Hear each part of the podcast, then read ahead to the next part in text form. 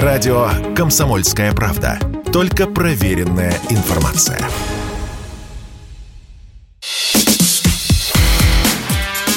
Диалоги на Радио КП.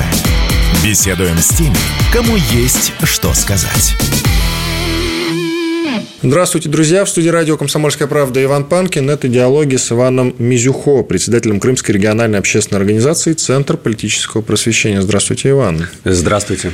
Французский МИД, ну то есть Министерство иностранных дел, объявили о начале совместной работы внутри ЕС и с участием Киева, разумеется, над созданием специального трибунала для расследования действий России и на Украине. Но там вообще перевод французского сложный, и, насколько я могу судить, все-таки говорится конкретно о преступлениях России в, на Украине. Как далеко это может зайти? Как вы относитесь к этой новости? Ну, во-первых, отношусь никак. Во-вторых, зайти может далеко. То есть политические последствия. Зайти может быть может далеко, потому что э, европейские государства а, они ссылаются на так называемую международную юрисдикцию. Но тогда, если мы будем ссылаться на международную юрисдикцию, тогда мы с вами должны в Москве инициировать э, разбирательство в части нарушения прав желтых жилетов. Значит, здесь мы в Москве должны инициировать разбирательство э, в отношении э, лиц, которых постоянно задерживают на ковидных акциях протеста. Мы должны говорить о том, что нарушаются основополагающие принципы и права и свободы человека и гражданина. Но это ни о чем все. Их Слушайте, решение суда ни о чем. Наше решение а суда у них не решение эту тему. Суда. Ну, не суда, у них каких-то... Министерство, иностран... Министерство иностранных, дел создали дел. такую, как я понимаю, комиссию. Э, я вот. просто забегаю вперед. Но комиссия создана, а дальше что должно быть? По идее, если они будут ссылаться на международную юрисдикцию, значит, дальше будут какие-то судебные решения. Это же, не, это же не может ограничиться каким-то просто нормативным актом Министерства иностранных дел. Хотя, в принципе, теоретически это возможно. Потому что вот э, если отвлечься от Франции, если взять Соединенные Штаты Америки, они, да, иногда во внесудебном порядке принимают нормативные акты. Вот, например, при Дональде Трампе была принята так называемая Крымская декларация. Она кем была принята? Государственным департаментом Соединенных Штатов, да, что они никогда не признают там Крым и так далее. Но это же не Конгресс ее утверждал, не Палата представителей. Но это считается нормативно-правовым актом. То есть, ну, это интересный вопрос. Про кстати, желтых жилетов, это вы хорошо сказали, но нам надо было это делать сразу, тогда вот 3-4 года назад, когда они бунтовали в Париже, даже Наверное. танки вводили, как мы помним, было дело. А про ковидные ограничения, слушайте, ну, сейчас, правда, только вот из-за нулевой терпимости страдают китайцы, и там бунты возникают, но нам как-то И то, китайцем... вы понимаете, что их раскручивают больше, чем они есть. Возможно, и нам с Китаем связываться не очень, конечно, стоит, а вот когда в Европе что-то такое начнется, нам, э, хозяйки на заметочку, точку, что называется, нужно будет обязательно что-то такое устроить. Ну, обязательно. Ну, проблема, знаете, в, в чем? В том, что мы как-то эту работу, мягко говоря, очень медленно проводим. Все эти международные структуры постоянно фиксируют так называемые, в кавычках, нарушения прав человека в России. Верховное управление комиссару ООН по правам человека. Ну, это же бред полный, если вот прочитать эти доклады. Э, это или притянутое за уши, или в этих докладах написано, что мы не располагаем э, достоверными сведениями, времени примерно так. И поэтому на основе анкетирования получили то, что получили, и говорим об этом. А как это вообще? Не имея там своей миссии правозащитной, выдавать на гора какие-то э, выводы космического масштаба. Вот у нас как-то вот эта правозащитная работа, она не поставлена на поток. Почему, как вы считаете? Потому что у нас э, э, другие основы внешней политики и внутренней. Вот растолкуйте, что за основа у нас. Слишком мягкие. Часто мы слышим вот это от той самой консервативной мы просто, тусовочки, понимаю, на которую вы, вы сослались. Да. Э, мы просто не заявляем о собственной исключительности в своей внешней политике. Исключительности мы... как нации? Исключительности как э, э, государство, которое имеет право насаждать свои ценности. Это делают Соединенные Штаты Америки. Они считают, что они исключительны, у них исключительное право на демократию, право на толкование демократии. А Россия, кстати, и Китай, вы можете, может Израиль. быть, с этим поспорить, Израиль Израиль нет, не буду приводить в пример. Вот это те государства, которые признают новую геополитическую реальность в виде многополярного мира. Израиль это, наверное, совершенно другая политическая модель. Это все-таки прежде всего религиозное государство. Это государство, которое отстаивает религиозные принципы еврейского народа, формально называющее себя демократическим правовым, но оно и демократическое, и правовое, но вместе с тем и религиозное государство. Это если мы с вами будем э, глубоко этот вопрос затрагивать, то тогда выясним, почему те или иные кодексы не принимаются, конституции и так далее э, в государстве Израиль. Это связано именно с религиозным подтекстом. Я тут немножко возражу по поводу Израиля. Израиль исторически себя считает исключительной нацией. Я вот о чем говорю. Ну, просто... А, исключительная нация. Да. Просто мы с вами говорим в контексте а политики. Вы говорили да, в конте... политику, да. В контексте политики. Конечно, Но... Израиль считает себя исключительной нацией, да. Да, можно пойти в этом так. смысле дальше. Американцы ведь тоже себя считают исключительной нацией. Русские тоже себя считают исключительной нацией. Но в... Появляются? Э, но во всех э, вот этих примерах ключевое русские не навязывают свою русскость. США не считают, что признание России страной спонсором терроризма помогло бы Киеву, а наоборот, это связало бы руки международному сообществу. В Белом доме сообщили об этом. Вообще с признанием России страной спонсором терроризма хочется вот этот момент обсудить отдельно. Некоторые прибалтийские товарищи нас уже признали вот таким вот нехорошим словосочетанием. Американцы пока ждут. Что любопытно, другие европейские страны что-то вот эту вот э, тему не поддерживают. С чем связываете? Потому что это связано с экономическими последствиями. Э, Прибалтика давно разругалась с Россией, э, давно терпит экономические издержки. Ну, а та же Польша, вот как вы думаете, почему? Не признает сегодня Россию спонсором терроризма. У меня есть на этот счет своя теория, которую Какая? немногие поддерживают. А полякам... Экономика? Нет, нет. Полякам выгодно, что Россия начала спецоперацию.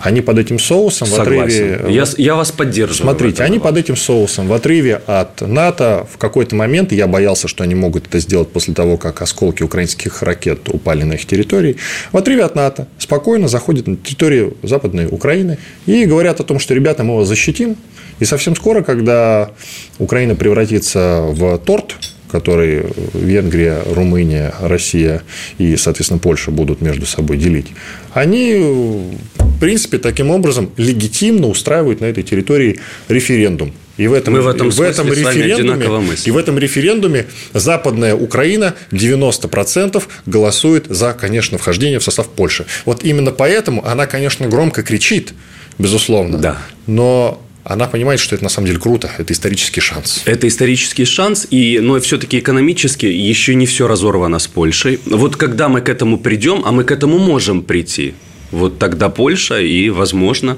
э, в своем законодательном органе э, примет нормативное решение о признании России спонсором терроризма. Э, это возможно. Но, кстати, о Западной Украине вы говорите. Польша не может захватить всю Западную Украину, ну, аннексировать, потому что Западная Украина очень, раз, очень Там неоднообразна. Там три региона. Там больше, чем три региона. Я имею в виду три региона, которые, в общем-то, могут пойти в состав Польши. Это тоже очень спорный вопрос. Понимаете, Э, нынешние границы западноукраинских областей во многом искусственны. Вот если вы посмотрите там, допустим, Ивано-Франковская область, Львовская область и так далее, это одни границы. А если вы посмотрите да. историографически, Буковина, Закарпатье и так далее. Тогда вы поймете, в чем, о чем идет речь. Потому что есть русинский фактор. Закарпатье венграм, Буковина, по-моему, румынам. Ну, все правильно? Вот, все правильно. Ну, да. Есть русинский фактор. Э, если вы посмотрите на электоральные циклы украинские до государственного переворота 2014 года, вы удивитесь, что вот отдельные такие осколки Западной Украины достаточно в большом числе голосовали за Виктора Федоровича Януковича. Хотя э, традиционно, это, так сказать, мы называем называем Западную Украину э, вот таким бандеровским сосредоточением. Угу. Это, кстати, наше упущение средств массовой информации. Мы обобщаем, и на самом деле симпатики России на Западной Украине есть. Вопрос в численности, конечно, это, это серьезный вопрос.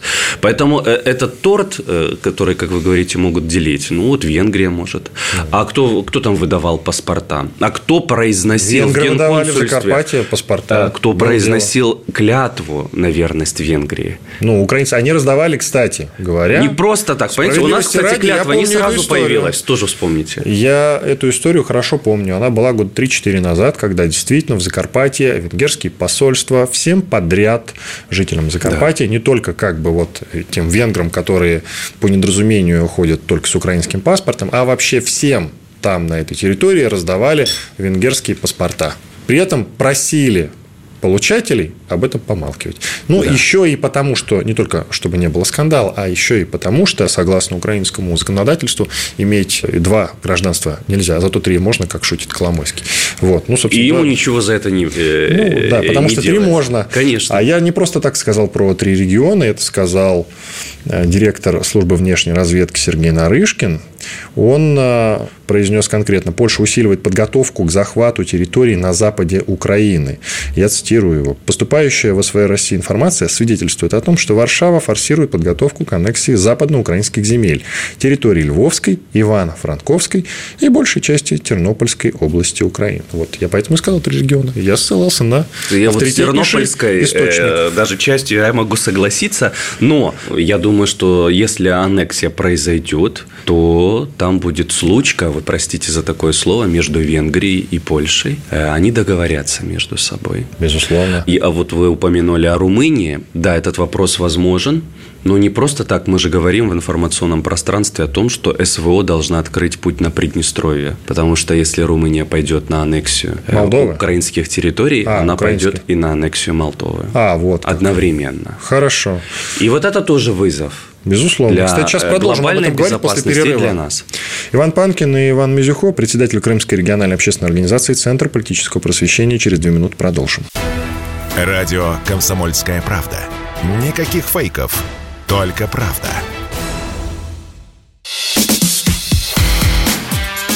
Диалоги на Радио КП. Беседуем с теми, кому есть что сказать.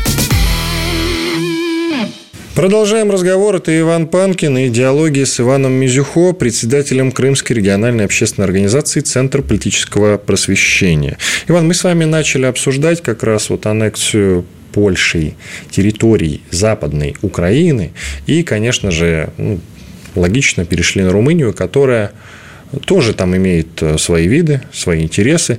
Но в чем опасность? Она свои виды и давно имеет и на Молдову. Как далеко она может в этом смысле зайти, Румыния? Мы с вами должны понимать, что законодательные изменения последних лет в Молдавии способствуют поглощению Румынии и Молдавии. Во-первых, начнем с важного – и главного. Президент Молдавии Майя Санду, гражданка Румынии, она не скрывает этого и говорит, что в этом ничего нет. Ряд членов Конституционного суда Республики Молдова – граждане Румынии. Ряд депутатов имеют румынское гражданство. То есть э, органы государственной власти по большому счету захвачены гражданами Румынии. И через... Не надо проводить никаких референдумов. Можно воспользоваться косовским прецедентом и через решение органов государственной власти, парламента, допустим, э, завизированного или, как это говорится в Молдавии, промульгированного э, президентом Республики Молдова принять решение о воссоединении, могут назвать это так, с Румынией, а Конституционный суд в случае обращения не найдет в этом решении никаких проблем. Это возможно. Но тут встает фактор Приднестровской Молдавской Республики. Угу. А Приднестровье, в общем-то, это наши люди. Э, это наши люди. Вы, вы понимаете, что никогда наш миротворческий контингент не выйдет из Приднестровья. Я думаю, что по итогам очередного этапа специальной военной операции, в лучшем для нас случае мы можем выйти на сухопутную границу ПМР. И даже речь идет не о том, что потенциально мы можем воссоединиться с этим регионом, а о том, что э, в последние годы увеличивается блокада Приднестровской Молдавской Республики. Когда говорит блокада, все сразу думают о том, что там продукты какие-то не пускают. Нет, например, при Майсанду э, возникли дополнительные проблемы с банковским обслуживанием для предприятий, которые работают в ПМР. Вот разными такими методами сегодня Молдавия оказывает давление на ПМР. И обратите внимание, кстати, на внешнеполитическую риторику ПМР в контексте СВО. Вроде бы как поддерживают нас, но очень осторожно. С чем это связано? С чем? С блокадой со стороны Майсанду. Угу. Ну, в этом есть какая-то логика. На уровне вот разговор на уровне Министерств иностранных дел, значит, Румынии и Украины. Бухарест вновь призвал Киев признать, что молдавского языка не существует. Молдаване считают, что существует. Ну, но да, вместе они с... чем-то говорят, правильно? Но вместе с тем э, они изучают в школе историю Румынии, Великой Румынии. А что э, касается вопроса истории Молдавии, это уже факультатив. Это тенденция. Угу. И понимаете, это же, это же произошло вот не вчера, и у нас, э, образно говоря, там был пророссийский Дадон, угу. Президент. И это происходило и при его опале. президентстве. Да, который в глубокой опале был. Но президент там не, как бы, не самый главный человек. Да, не самый главный. И мы можем вспомнить, что его и ограничивали э, как верховного главнокомандующего в выполнении своих полномочий. Я же не просто так сказал, что там президент даже не то, что визирует э, указы, законы, а промульгирует. Да, это вот э, вообще странная история для постсоветских государств, когда э, президент формально лишается полномочий, но при этом его избирает на прямом голосовании граждане.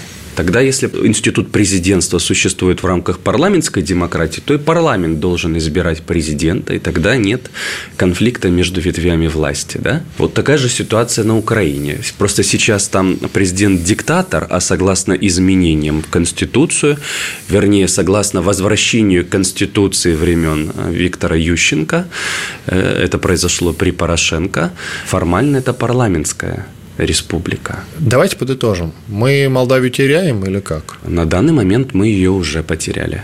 На данный момент мы потеряли Молдавию, и нам надо об этом говорить открыто, потому что если мы будем э, вести себя как маленький трехлетний ребенок, который, играя в прятки, не прячется за занавеской, а просто ладошкой прикрывает глаза и говорит, что меня не видно, тогда мы и дальше будем совершать серьезные внешнеполитические просчеты. Нам надо признать, что на данный момент мы потеряли Молдавию, нам важно не потерять Украину и важно пробить сухопутный э, путь на Приднестровскую Молдавскую Республику. Э, сегодня у нас есть возможности, силы и средства для того, чтобы поменять характер специальной военной операции. Ну, я постепенно это просто... выравниваем. Нет, я это просто вижу на, на улицах своего родного города. Вы, если бы вы сейчас были в Крыму, вы бы увидели очень много военных. Это было не видно в феврале, марте, апреле. Ну, Крым – это же хаб сейчас. Подоляк, советник Офиса президента Украины, анонсировал бросок на Крым в течение полугода. Он сказал, что Крым будет ну, наш. это надо кушать, не обляпаться, чтобы осуществить Я бросок просто ретранслирую. Крым. Более того, его коллега Арестович, тоже советник Офиса президента, но поярче, вторит словам Подоляка ну, он и повторяет вообще... о том, что ракеты у русских кончаются. Я уже устал об этом говорить. Я, я не знаю, вот как они могут у русских закончиться, эти ракеты. да, учитывая тот факт, что оборонзаказ Когда будет в Крыму, спросите у него. Э, это было бы интересно. Только я не знаю, в каком качестве он может появиться в Крыму. Может как, быть, в качестве как, подсудимого. Военнопленного, как, в каком качестве.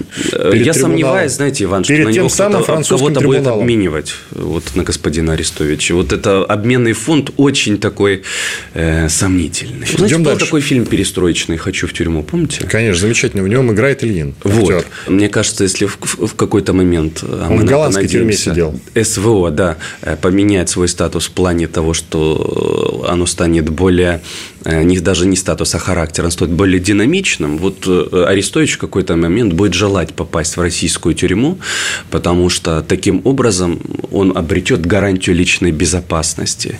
Потому что если э, режим Зеленского приблизится к окончательному краху, господину Арестовичу будет чрезвычайно небезопасно находиться на территории Украины, так же, как и многим представителям Офиса президента. Вот сейчас вам кажется, что это фантастика вот эти мои слова. Э, давайте вернемся к этим словам там через полгода. Э, оговорочки по Фрейду. Глава Еврокомиссии, статусный человек, Урсула фон дер Ляйен выступала по ситуации на Украине и внезапно заявила о том, что потери Украины с начала спецоперации составили более 100 тысяч человек. Ну, это фантастическая цифра, конечно. Как вы считаете, это оговорка или вот все-таки упустили момент? Не досмотрели. Не досмотрели. Потери таковы действительно. И вы не досчитали до конца. По-моему, потом она отказалась, да, от этих Да, да, да, да, да конечно. Я же сказал, оговорочка по Фрейду. В кое веки сказала правду. С ней тут же поговорили, поработали. Пост был удален. А мне кажется, можно поверить в это. Но только надо, наверное, расширить эту статистику а сколько всего именно погибло украинцев, а сколько всего погибло наемников. Вот я вам приведу пример. Еду в поезде, и в одном купе э, раненый боец едет в Москву лечиться. По одному из серьезных направлений он воюет, его подразделение. И он мне говорит следующую фразу, которая меня поразила. А я, говорит, давно украинцев не видел. Ничего себе. Я говорю, как? И он начинает мне перечислять. Ну, вот у нас там, упустим момент где, да, французы, там, поляки и так далее. И меня поразила эта фраза.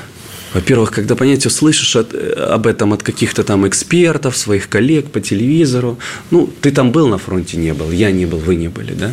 Но когда слышишь этот, э, это от человека, который оттуда, который с простреленной ногой сейчас на костылях, то совершенно иначе воспринимаешь и новости, и вот эту реальность. Я думаю, что потери колоссальные, потери по живой силе в виде наемников вообще невозможно же подсчитать, потому что они и под никакие Женевские конвенции не попадают. Ну, ни под что. Э, и нигде это не фиксируется. Почему сегодня Зеленский требует новое оружие, и ему поставляют Франция, помните, на днях, да, была такая новость, новые зенитные э, системы. Другие европейские государства оголяют свои оборонные возможности и отправляют на Украину э, свои вооружения, свое ПВО для того, чтобы ну, как можно дольше она продержалась. А американцы хотели бы, чтобы э, переговоры наступили в позиции сильного. Мол, мы накачаем сейчас Украину оружием, э, даже со своих стратегических запасов. Это идиотизм ни одно государство в принципе не может свои стратегические запасы отдавать для другого государства, но это происходит. Вот мы накачаем их оружием, живой силой, они еще немножко захватят территории, и тогда мы пойдем на переговоры с Россией с позиции сильного.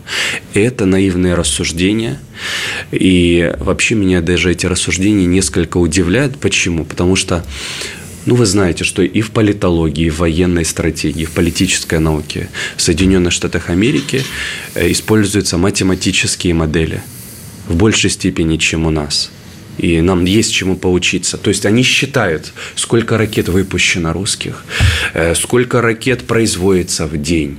Они считают наши потери по спутникам, так далее, так далее. Они анализируют в своих таблицах э, даже официальную цифру, по-моему, Путин сказал, 318 тысяч да, частично мобилизованных э, вновь граждан. Они все это анализируют. И вот просто анализ вот этих публичных цифр уже позволяет нам говорить о том, что характер специальной военной операции поменялся поменяется в скором будущем. Мы, конечно, хотели на следующий день, да, после объявления мобилизации. Так это не работает. Но вот математически они сами себе противоречат. Давайте прервемся. Иван Панкин и Иван Мизюхо, председатель Крымской региональной общественной организации Центр политического просвещения. Через 4 минуты продолжим. Если тебя спросят, что слушаешь, ответь уверенно. Радио «Комсомольская правда». Ведь Радио КП – это самые оперативные и проверенные новости.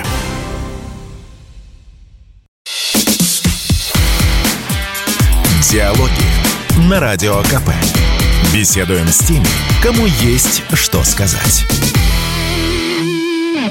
Иван Панкин и Иван Мизюхо, председатель Крымской региональной общественной организации Центр политического просвещения. Продолжаем диалоги.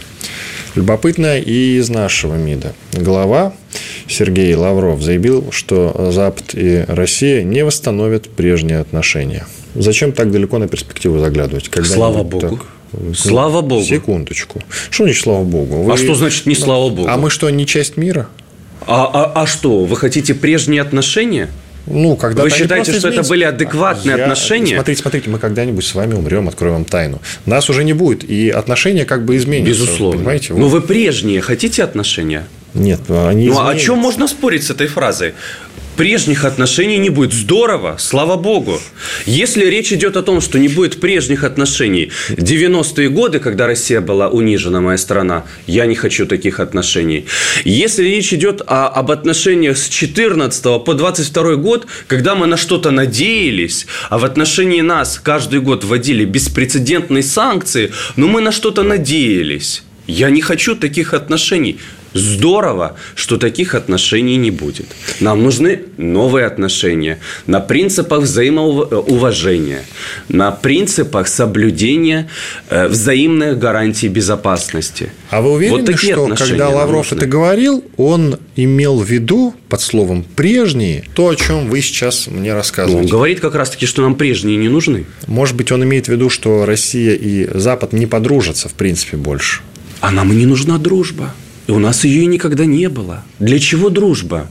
Дружите со своими одноклассниками, со своими друзьями. Здорово. Отлично. Человек – биосоциальное существо. Но у государств другие отношения, другие внешнеполитические контакты. Мы все надеемся на то, что по итогам специальной военной операции наша страна может получить гарантии безопасности. С чего, в принципе, все началось? Вы помните же? В конце прошлого года, в начале этого года все наши предложения по гарантиям безопасности были отвергнуты. По красным линиям. И НАТО, и, и со стороны Европейского Союза. Ну, естественно, со стороны Соединенных Штатов Америки. С этого можно было начать, а о первых двух и не говорить, политических акторах. Э, у Запада тоже есть э, свои, свое видение по гарантиям безопасности. И в конце концов нам с Западом придется искать компромиссы по установлению, я подчеркиваю, взаимных гарантий безопасности. И это произойдет. Так же, как когда-то это произошло после Карибского кризиса – все-таки на многие годы эти гарантии безопасности были установлены. Все 70-е годы была разрядка между СССР и Совершенно верно. Америки. Так же, как когда-то произошло после установления Ялтинско-Потсдамской международной системы отношений. Там недолго, там уже они хотели по нам ядерный бомб. Да, говорить. недолго, но все-таки на годы вперед. На годы вперед. И я не говорю о том, что новые э, взаимные гарантии безопасности – это будет такая священная корова, и никто ничего нарушать не будет, но эти гарантии гарантии безопасности будут подкреплены э, историческим фактом ведения боевых действий в центре Европы. Боевые действия идут прямо сейчас, прямо в эту самую минуту, когда мы с вами говорим. Вот по итогам спецоперации мы должны получить эти гарантии безопасности. И тогда у нас будут другие отношения с Западом. Это будет не дружба, но это уже не будет прямая агрессия, вооруженная друг с другом. Понимаете? Хорошо. Вернее, агрессия со стороны Запада в отношении России. Я вот понял. этого не будет. Я понял. Ну, кстати, хорошая версия. И раз вы так любите придираться к словам, тогда расшифруйте мне, что Сергей Лавров имеет в виду, когда говорит, что Москва не просила о переговорах с Украиной, но готова выслушать другую сторону. А его зам по фамилии Рябков что-то там совсем, совсем другое говорил про переговоры. А, давайте, Я могу наверное... даже цитату поднять. Хорошо, мы можем просто взять и поднять цитаты э, главного человека в нашей стране, э, который по Конституции осуществляет внешнюю политику президента Российской Федерации. Да-да. Наш президент говорил, мы от переговоров никогда не отказывались, но он никогда не говорил о том, что мы их запрашивали. Вот и все. Собственно говоря, то же самое сейчас сказал и Лавров другими словами. Ну, Мы общем... не отказываемся от переговоров, нет. А вы знаете, у нас вот в обществе... А что такое переговоры? У нас в обществе дискуссия такая большая. Да. Нужны переговоры? Нет. Э, э, вот мне не нравится ни одна, ни вторая сторона. Вот я не против Вы как видите ситуацию? Вот я вам давайте приведу исторический пример. Акт о полной безоговорочной капитуляции Отлично, нацистской Германии. обожаю слово капитуляция, а не переговоры. А, вот вы меня дослушаете. Он угу. был достигнут путем результата переговоров или нет? Нет, победа в ходе боевых действий. Вы не правы. И правы одновременно. Угу. Так. Э, пакт был достигнут в ходе переговорного процесса. Вопрос в том, что переговорный процесс шел, когда мы уже были на улицах Берлина. Вот я не против таких переговоров, потому что когда такие... Гитлер был уже в бункере. Когда Гитлер был уже мертв. А, тем более. Кстати. Ну, да? то есть, э, как бы... Я не против таких переговоров. Потому считается что... и моя версия, и ваша. Да, потому образом. что такие переговоры спасли тысячи жизней советских солдат. Тысячи. Потому что боевые действия и Гитлер-Югент вели и так Нет, далее. там просто уже все было понятно. Было понятно, но мы спасли. А, а вообще спасенная жизнь одного человека. Я это, помню, это, что в Берлине это, шли, это уже ценность. Шли ожесточеннейшие бои, они сопротивлялись по максимуму за каждый метр, отбивались. И они могли бы и дальше сопротивляться, если бы не, не этот знаю, акт. смысл Недолго, недолго. Когда Конечно. уже наш флаг над Рейхстагом Конечно. висел, какой смысл? Но, есть, но, но у нас появился, появились юридические основания для признания нашей победы. Для чего этот пакт? Для этого. И это, это правовой вопрос. Вот если речь идет о переговорах в таком ключе, э, в таком ключе исторических параллелей, я за эти переговоры. Песков, Об- кстати, периодически что-то такое про переговоры говорит нам всем, многим, по крайней мере, неведомое. Отличное от того, что говорит президент. И вот зам того же Лаврова, вот Лавров говорит одно, нам вроде бы его слова понятны. А его зам по фамилии Рябков, зам главы МИД России, Сергей Рябков. Россия готова к диалогу с Украиной без предварительных условий. Вы Что знаете, это я, значит? я вообще заметил, что у нас часто э, слова пресс-секретаря президента России преподносят скверно, потому что дают только его прямую цитату, оно не дают в- самого вопроса журналиста. Я уже сколько раз э, наблюдал за этой ситуацией. Так, ну, Потому что когда пожалуйста, ты- иметь возможность заступиться за Когда нет, Пескова. просто когда ты начинаешь уже мониторить эту информацию, а это очень сложно, когда информация уже разлетелась, вы как журналист это знаете, попробуй найти первоисточник, то ты понимаешь, что немножко Да брифинг разгов- можно отслушать, ра- разговор был о другом. А часто это не брифинг, часто это просто эксклюзивный комментарий какой-то радиостанции или какому-то Так информационному он уже все, агентству. практически все выдает в ходе брифингов. Практически. Ну, вот, э, очень часто и в ходе брифингов Я часто нам не просто дается наблюдаю, просто вопрос. Александр нам Петров- дается ответ. Смотрите, но мы не я- понимаем, на что этот Я ответ. почему знаю? Я Я часто- патриотическая общественность негодует. Телеграм-канал просто становится красным. Но это так же, вы это каждый день наблюдаете. Я каждый день наблюдаю, регулярно, ладно, наблюдаю Александра Петровича Гамова, нашего политического обозревателя, который сидит, отслушивает эти брифинги и периодически задает какие-то вопросы тому же Пескову, поэтому я как бы знаю, как это происходит. И редко такое случается, когда Песков отдельному журналисту вне брифинга что-то говорит. Иван, а как вам э, э, некоторые комментарии некоторых наших депутатов? Очень О, далеких. смотря каких. Я вообще считаю Очень далеких от военного дела. Чуть не оговорился из-за вас. Я наших депутатов вообще считаю людьми выдающимися, лучшими депутатами из всех существующих. Я просто не хочу попасть под закон об оскорблении э, власти, понимаете? Вот. Власть не надо оскорблять, ну просто... А хочется. Знаете, просто я вот вспоминаю, что у нас недавно очень было много коронавирусных экспертов, потом в какой-то момент оказалось очень много политологов, я А не сейчас знал. все военные эксперты. Оказывается, надо было, можно было не учиться, знаете, можно было там не получать диплом, все политологи, а теперь военные эксперты. Вот просто массово военные эксперты. Нет ни одной недели, при которой я бы отказывался от какого-то эфира или интервью прямо в, прям- в прямом эфире, когда мне задают военные вопросы. Как там? Какое вооружение? Или еще что? Всё, Как всё. можно об Я этом говорить, переговоры. если ты не оканчивал Академию Генштаба? Про переговоры давайте вернемся к этому моменту. Какими вы видите э, те самые переговоры, о которых мы периодически слышим?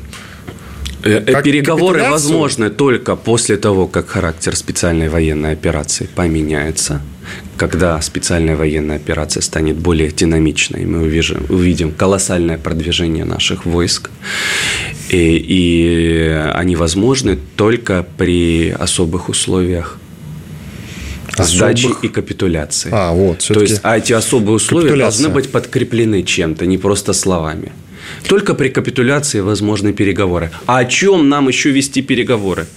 Э, Мы с вами должны э, взять как за константу следующие факты. Факт первый. Э, Украина прекращает свое существование как государство, она никогда больше не будет государством. Это может кому-то нравиться, кому-то не нравится. Э, Кто-то это тяжело воспринимает, кто-то с радостью. Но это константа. Украины как государства уже нет. Э, Факт второй. Процесс ее э, ли- самоликвидации – это процесс болезненных метастаз. И это то, что мы сегодня наблюдаем. И это то, за что отдают сегодня э, жизни лучшие люди нашей страны. Это, это факт. Это правда. Вот эти, Знаете, это, чтобы вот это осознать, факта. я нашим слушателям даже посоветую. Захар Прилепин это делает, он выкладывает, ну, собственно, как героев спецопераций, так и фотографии погибших. Довольно часто, к сожалению, он это делает. И просто, когда смотришь на эти лица, ты понимаешь, что мы действительно теряем лучших людей. Вот и это обидно. Иван Панкин, Иван Мизюхо, председатель Крымской региональной общественной организации Центр политического просвещения. Через две минуты мы вернемся и продолжим. Оставайтесь с нами. Радио «Комсомольская правда». Мы быстрее телеграм-каналов.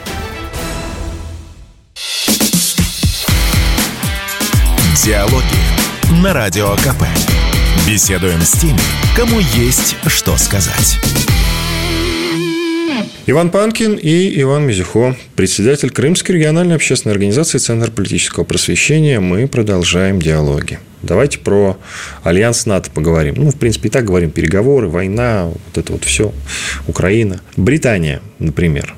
Там не так давно появился новый премьер Риши Сунак. Как он вам? Вот начнем с этого. Я считаю, что это временное Э, так у них там это, уже очень много. Это временная было. политическая единица. Э, и это вопрос э, не наших там хотелок российских, а это вопрос электоральных циклов. Партия, которая сделала его премьер-министром, скоро перестанет быть партией власти. Консервативная партия просто утратит свои позиции, и тогда будет новый премьер-министр.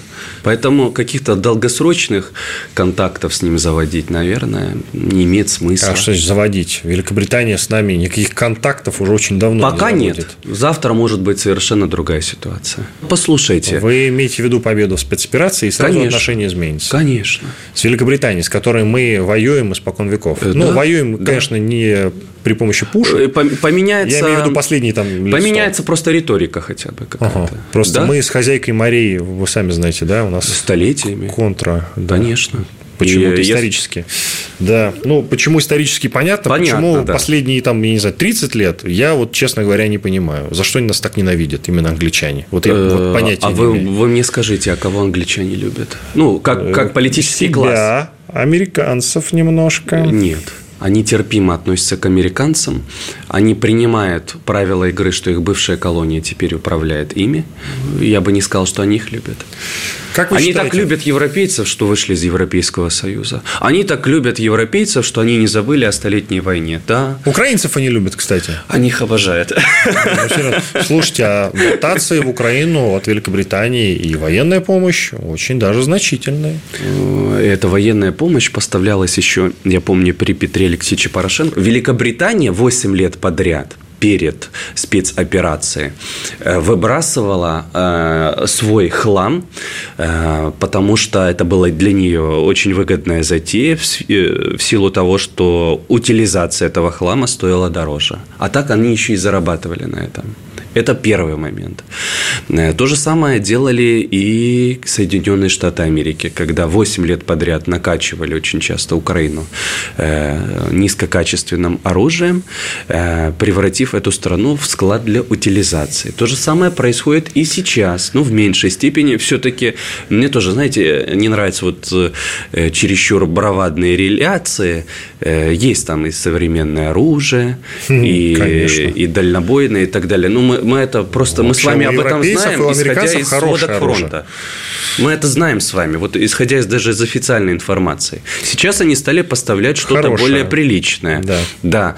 Но Великобритания, э, воспользовавшись украинским кейсом, пытается вернуться э, в Лигу великих сверхдержав. Вот, вот здесь мы чуть-чуть перестроимся. Я почему заявил НАТО, да? Великобритания-то из Евросоюза вышла, это понятно, но с НАТО-то все в порядке в этом смысле. И совсем скоро необходимо будет менять генсека НАТО. Сейчас это Йенс Столтенберг. Но он уже должен был уйти, но задержался по понятным причинам. И вот называются имена. Среди них Борис Джонсон, бывший премьер Великобритании, либо Бен Уоллес, нынешний министр обороны Великобритании. Даже не знаю, кто лучше из них. Вот вторая кандидатура, мне кажется, более реальная. Почему? Э, потому что, э, судя по всему, у Джонсона не получилось. Он очень хотел, но его очень не хотят. Почему? А, он ведь успешно реализовал. Он успешно реализовал все то, что он наметил на самом деле. Э, он но, ненавидит Россию. Но вы понимаете, он воспринимается в Европе э, частично как э, трамповская отрыжка. Слушайте, ну так Я все европейское сейчас и есть. Но это факт. Да-да-да, но ведь вот то, что сейчас в Европе происходит, это ведь и есть цирк Шапито, разве нет? Да. Ну, Но, отличная кандидатура. Вот послушайте, в принципе, в Великобритании мы с вами наблюдаем процесс деинтеллектуализации элит. И я не ерничаю. Я вообще считаю, Хотя что... Борис Джонсон очень образованный человек. Э, я считаю, что вообще Олис более образованный, чем Джонсон. Э, я не ерничаю на эту тему. Почему? Потому что деинтеллектуализированные западные политические элиты – это э, новая угроза для глобальной безопасности для нашей страны. Э, в Старой Гвардии заканчивается. Вот в Старой Гвардии, это, кстати, президент Соединенных Штатов Америки Джо Байден. У него проблемы со здоровьем, но он не представитель деинтеллектуализированной элиты. Люди, которые вокруг него, Жан-Пьер и так далее, это деинтеллектуализированные элиты, это деклассированные в политическом смысле элементы. Он умело пользуются этими людьми. Псаки недавно была. Псаки, да, и, и ее псакинги. Естественно, сам э, президент Соединенных Штатов Америки представитель старой политической гвардии. И в некотором смысле э, для глобальной безопасности э, назревает угроза в виде того, что э, э, вице-президент Соединенных Штатов Америки Камала Харрис по Конституции США может стать президентом да. Соединенных Штатов Америки. А вот она типичный представитель деинтеллектуализированной Ну, она дура совсем, это уже давно, понятно, да. да. Прям вот То без обид. Вот если выбирать для России, кто лучше? Байден или она? Байден. Байден. Байден. Байден. Байден. Хотя он серьезный противник. Допустим, э, Байден или э, прошлый премьер-министр Великобритании Байден. Понимаете? Ну, вот Прошлый вы имеете в виду Листрас? Листрас. Листрас. Ну, это тоже, тоже это, да. это полнейшая деинтеллектуализированная Хотя она себя дама. предварительно до премьерства это хорошо показывал. Тут тоже, видите, не совсем понятно. Я с вами не соглашусь. У нее всегда был такой политический бэкграунд. На всех должностях она запомнилась. Везде. Ну и, кстати, Знаете, вспомните, как слышу. она опозорилась. Э, Когда я понял, я помню дел с Лавровым, да, про Воронеж вы хотите напомнить. Ну, Воронеж, мы никогда не признаем суверенитет этих регионов, да, это речь шла о Воронеже, да, прекрасно. Ну, в принципе, вот то, как они себя ведут, да, они не признают суверенитет российских территорий. То есть она где-то деинтеллектуализирована, но в принципе сказала правду. Их бы, э, э, их бы, их бы радость, они бы в принципе уничтожили нашу страну. Финалем. То есть вы, вот у нас две там, минуты с половиной остаются, финалем вы считаете, что э, уже есть, и вы ее фиксируете, некая усталость от Украины в Европе и на Западе в целом? Естественно, э, Европа уже устала от Украины, но э, Европа сосредоточена на выполнении задачи минимум. Задача минимум заключается в том, что Украина должна быть сохранена в рамках хотя бы нескольких областей для дальнейшей противостояния, для э, того, чтобы использовать эту территорию для дальнейшего противостояния с российским государством. То есть Западу нужна передышка для того, чтобы подготовиться к новой фазе вооруженного конфликта. Вот для нас это безопасность. Вот такие переговоры, в ходе которых Украина может формально сохраниться в рамках западноукраинских областей, допустим, под протекторатом Польши, да, или, может быть, частично Западная Украина плюс Центральная, вот такие переговоры нам не нужны. Потому что тогда мы, от, будем, тогда мы будем действовать по принципу, мы откладываем э, проблему для того, чтобы вновь получить еще большую проблему. Мы это уже проходили в 2014 году. Есть еще одна дискуссия по поводу Зеленского. Считается, что он марионетка Запада. Я лично считаю, что он вполне себе уже все более и более и более становится самостоятельным. Я даже добавлю, считаю, что он может уйти в отрыв. Даже если завтра Запад, НАТО все скажут, Зеленский, все, прекращаем, как бы, он в отрыве. Категорически с вами не соглашусь. Он в отрыве от Он всех. будет ликвидирован. Нет, то, что ликвидирован, да, возможно. Первый, в, первый, в первую секунду, когда он идет в отрыв, он будет ликвидирован. В стране произойдет государственный Но переворот. Верите ли вы в то, что он реально способен на то, чтобы начать самостоятельную игру. Я верю в то, что он может уйти в отрыв, потому что человек демонстрирует неадекватность в своем поведении. Ну, то есть он не марионетка в этом смысле. Он марионетка, марионетка. но больная. Вот послушайте, Байден, он больной человек но он не деинтеллектуализированный. И многие наши политические обозреватели смеются и говорят, какой глупый Байден. Да он не глупый. не глупый. Ему плохо, физически плохо. Посмотрю я на вас, когда вам будет плохо. Зеленский... Да, будет 80. Да. да, я надеюсь, что у вас будет все хорошо со здоровьем. Спасибо. 80 – это тоже не возраст. Я надеюсь, э, понимаете, э, Зеленский – человек, который демонстрирует эмоциональную неустойчивость. Человек, который записывает видеообращение со своего кабинета, явно находясь или под седативными воздействиями, или под какими-то препаратами. Это очень странно. Почему он может уйти в отрыв? Я не просто так привел эту видеозапись. Вы знаете, что у любого, даже маломальски публичного человека как минимум есть пресс-секретарь, СММщик и так далее. Вот послушайте, какую он установил команду – что эта команда пропустила это видеообращение с его кабинета. И никто на уровне э, хотя бы какого-то помощника и советника вот не провел модерацию этого видеоконтента. То есть у этого человека есть такие нотки тоталитаризма. Это факт, поэтому он может уйти в отрыв. Но тогда произойдет государственный переворот. По Конституции Украины президентом Украины в случае смерти президента Украины должен стать глава парламента Украины, Верховной Рады. Господин Стефанчук – это ни рыба, ни мясо. Никто не сделает его президентом. Произойдет государственный переворот, президентом станет заложенный или группа генералов. Или Арестович. Спасибо большое. Возможно. Иван Панкин и Иван Мизюхо, председатель Крымской региональной общественной организации Центр политического просвещения, были здесь, остались довольны. Всего вам самого наилучшего. Диалоги на Радио КП. Беседуем с теми, кому есть что сказать.